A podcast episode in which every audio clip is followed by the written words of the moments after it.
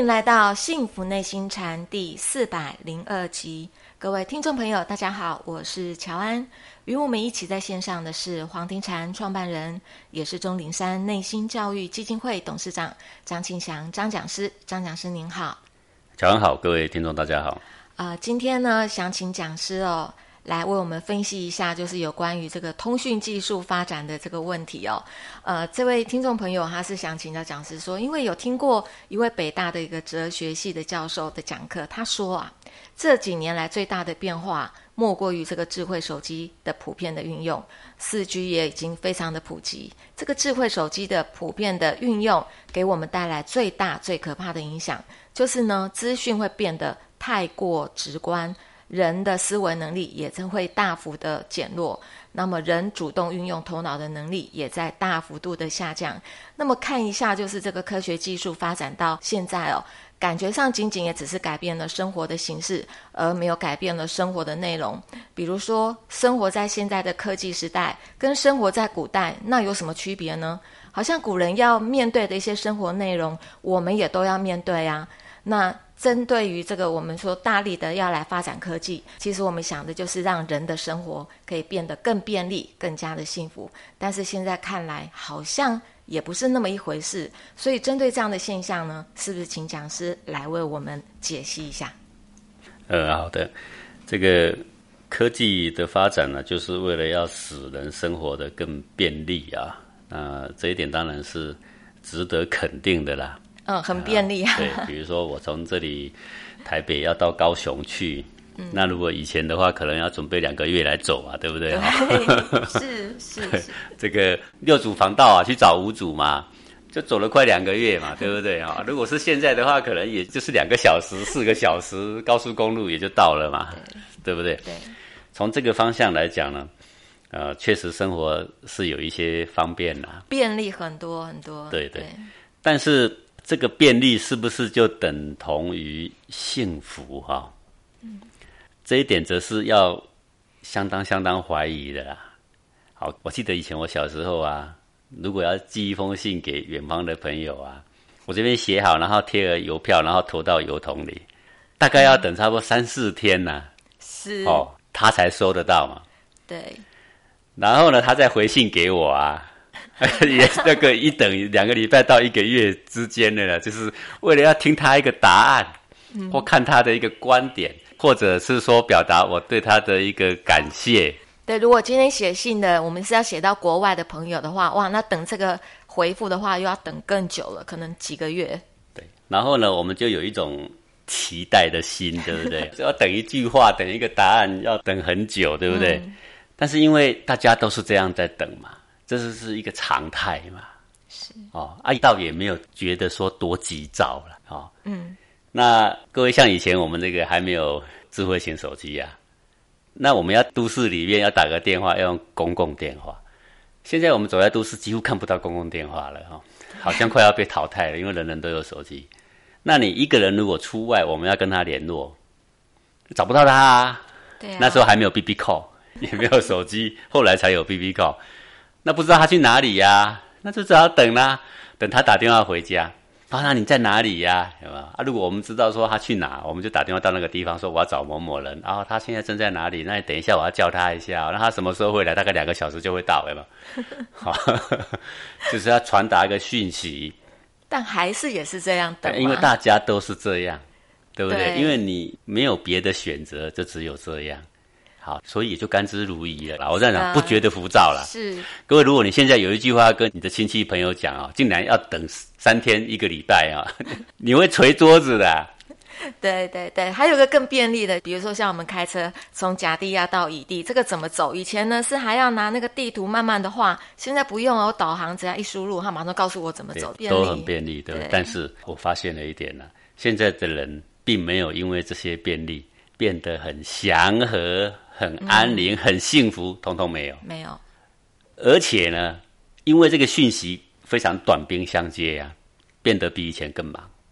怎么样比以前更忙了？我们比如说了，在公司来讲了哈，啊，我现在做一个业务，然后我出去外面，对不对？对。然后这个以前老板呢，要知道我在外面怎样，也许等我回来才能知道。对。现在呢？步步紧逼，步步惊魂啊！你现在在哪里？在公司就看得到你的位置。是。好，你在一个地方停留多久呢？也都知道，通通都知道。老板不一定盯着你看呐，但是列表出来全部都是一览无遗的。对。对不对？对。然后呢？你现在想做一个什么事，想要交代一个什么事，你一个微信、一个讯息马上就到了，一个赖就到了。是。然后他马上就回了啊！他晚个三分钟没回，你都浮躁的不得了。对。你有没有发现这个事情？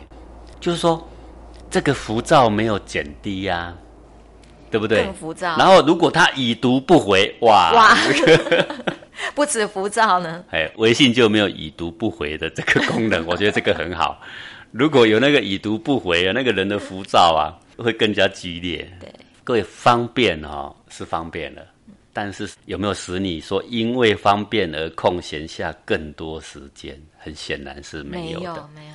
好，我们再举个例子，各位，如果以前呢交通没有这么发达的时代，甲地到乙地，他怎么去？第一个走路，对不对？对。啊，走路他也不觉得累，为为什么？因为满地的人都在走路嘛。大家都在。然后边走路。就边聊天嘛，走到甲地就跟甲地的人聊聊天，走到乙地跟乙地的人聊，一路聊聊聊的聊到目的地去了嘛，对不对？好，那再来呢，进步到什么骑马，对不对？是。好，各位骑马甲地到乙地也不能骑多远呐，大概我们今天来说甲村到乙村吧，那已经算是蛮远了嘛。你说那多可惜呀，世界上这么多美丽的风景他都没有去看，问题是这样啊，他不知道有那些呀，他就不会遗憾呐。不是这样吗？是，好，好啊！我们现在开发到已经汽车了，我四个小时我可以到高雄。现在高铁哦，北京到上海也不过只有几个小时而已了。好，然后你省下了这么多时间，如果以前走路上海到北京，还是骑马上海到北京，你知道要几天吗？好，你现在是不是省下很多时间？嗯，理论上你是不是应该变得很悠闲呐？省下那么多时间了？对呀，以前一个月才会到嘛，现在已经四个小时就到了。你是不是又省下二十九天多嘛？对不对？你二十九天多是不是很悠闲嘛？有吗？没有啦，就是杂七杂八的东西自自然然会填满这个空间。科技的进步给人方便，但是方便的同时有没有给人更悠闲、更幸福、更安宁、更甘愿、更少浮躁？有吗？显然大家都知道没有，没有啊！讯息太快了，更短兵相接。好啊，倒是这个哲学教授说，科技的进步降低了人使用头脑的机会。我不觉得啦，你这么短兵相接，你每一分每一秒头脑都在动。以前呢，甲地走到乙地啊，一个人走着走着啊，没什么事，没什么可想啊，头脑有点 休息时间。现在从甲地到乙地，即使是坐飞机呀，你的讯息一直来啊。嗯。你的头脑哪里有降低使用？没有啊，我不觉得。我想这个教授是要表达的，可能是说，因为信息这么多，所以人的是非判断跟着群众走，可能没有自我判断的能力。这个有这个有影响。比如说，大家遇到什么样的问题，马上第一个就是哎，上网去找一下这是什么原因，然后什么答案，也不太会经过判断。有的人就会这样，是这个跟着群众走的人比较大多数啦。嗯，但是还好啦，古圣先贤所教的学问，自自然然有教我们如何辨明是非哈，是的一些智慧存在嘛。所以这个就是经典，它日久弥新啊。嗯，啊，你时空越久，越发现它的价值。对，啊，你科技越来越进步，然后你看每一个科技人都说，为了要改善人类的生活，为了要提升人类的幸福，所以我们要不断的创新。嗯，截至目前为止。我真的是想不出来哪一个创新真的是造福了人，然后让他更幸福、更安宁、更少的浮躁，有吗？显然是没有。哎，我们以前连上那个网络啊，连上去要等很久的时间呢。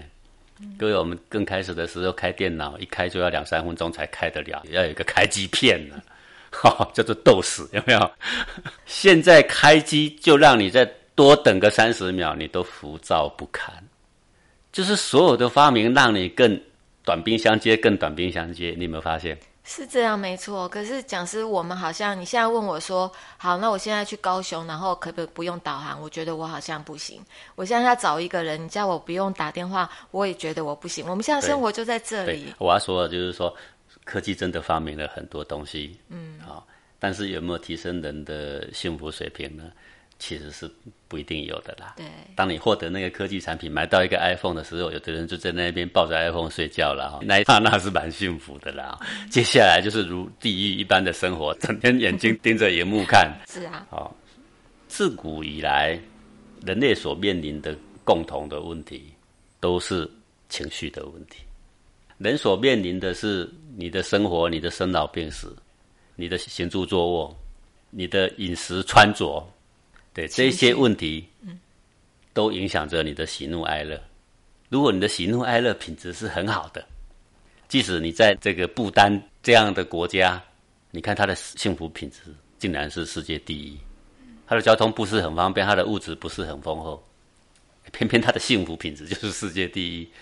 你有没有发现，我们现在科技整天闹哄哄的？有没有发现这个事情？好，但是你说是不是我们就要反科技呢？各位，这是一个不归路，你没有必要去反科技，啊，因为自自然然就会走上这样的一条路。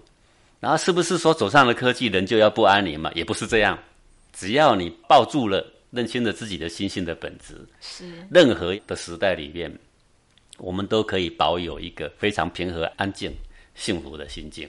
好，所以这个是。可以同时并进的，这个并没有冲突，没有冲突。对，冲突的是，当你不认识了自己之后，你丢失了里面，丢失了自己的内在，不断的把目光往外看的时候，我们就会被这些不断的推陈出新的、日新月异的这些科技呀，不断迷惑你的眼睛，然后呢，在往内呢扰乱了你的心情。嗯，只有这一点。才是会让现在的人呢，之所以会吃不下、笑不出来啊、睡不着啊，是的根本原因是在这里。是，所以学这个古代经典的人呢，不反科技，因为为什么呢？因为是与时俱进的。好啊，确实这些科技可以让人付出更少的劳力。比如说以前你要移动一堆土，看你要多少本机，对不对？多少锄头？还要你看你要挑多远？现在只要挖土机挖上卡车，一下不就解决了吗？是对不对？可以做更大的工程啊，对不对？可以造福更多的人，少掉更多灾难啊！哎，这些都是可取的。好，但是问题是内在的情绪的本质，我们生活的食衣住行，我们所必须面对的生老病死，坦白讲，这些根本的问题，科技是一样都没有解决，一样都没解决，对不对？对。好，说你现在进步就是吃汉堡嘛。喝可乐嘛，到底算不算进步？打一个问号。但是大家都认为进步嘛。但是以前的呢，吃烤地瓜，对不对？五千年的人都在吃烤地瓜、烤芋头。是。现在也是我们的时尚呢。现在只有去露营的时候才吃得到。是。对不对？好，是放下你的城市的琐事，你才有办法享受片刻安宁，啃着一个跟五千年前一样的古老的地瓜，而且是用烤的。然后我们这个时候才突然感觉，这个时候的幸福跟科技没多大关系呀。对对，就是你很饿的时候，吃着一个香喷喷的一口米饭，啊，就一口米饭而已，在野外，甚至你只是泡个面呐，你都会觉得哇，非常的可口啊。那个可口跟你在五星级饭店里面所享受到的呢，没有比它差。心灵上所带给你的抚慰呢，甚至比那些都还要更好。是。所以人呐，幸不幸福哦，不是决定在外面的物质文明多么的先进。这个我们现在的人老是在讲，我们讲说汽车都发明了，人也没有更幸福。对，好，然后科技的味道人士就会说啦，可是你以前骑马，你世界看不到多少，你只看到一丁点，对不对？嗯。好，各位啊，我们现在在宇宙中啊，就算你有超音速喷射飞机让你天天坐啊，你也就是看清地球而已啦。接下来发展的外太空，你知道吗？过个五十年、一百年，人们的旅游都是到火星、水星啊。就算你火星、水星给你看光了，你知道吗？在宇宙中只有一丁点呐。你要看过多少，你才觉得满足？诶，这个是一个有趣的问题呀。如果你把你看过很多很多，以这个为满足，我敢讲，你永远没有满足的一天。是，那是你跟谁比的问题呀？啊，你看我昨天刚从木星回来，哎呀，木星有一个好大的台风眼呐，哎，你可以讲的口沫横飞，对不对啊？哎，我家的水盆也有一个眼呐，水一放的时候也是会旋转呐。我如果会满足，我这样就满足了；我如果不满足，到宇宙间任何地方都可以看得到，银河系也不过是这样旋转而已啦。各位，银河系旋转跟我家那个洗脸盆水放掉的时候是不是一样啊？一模一样啊。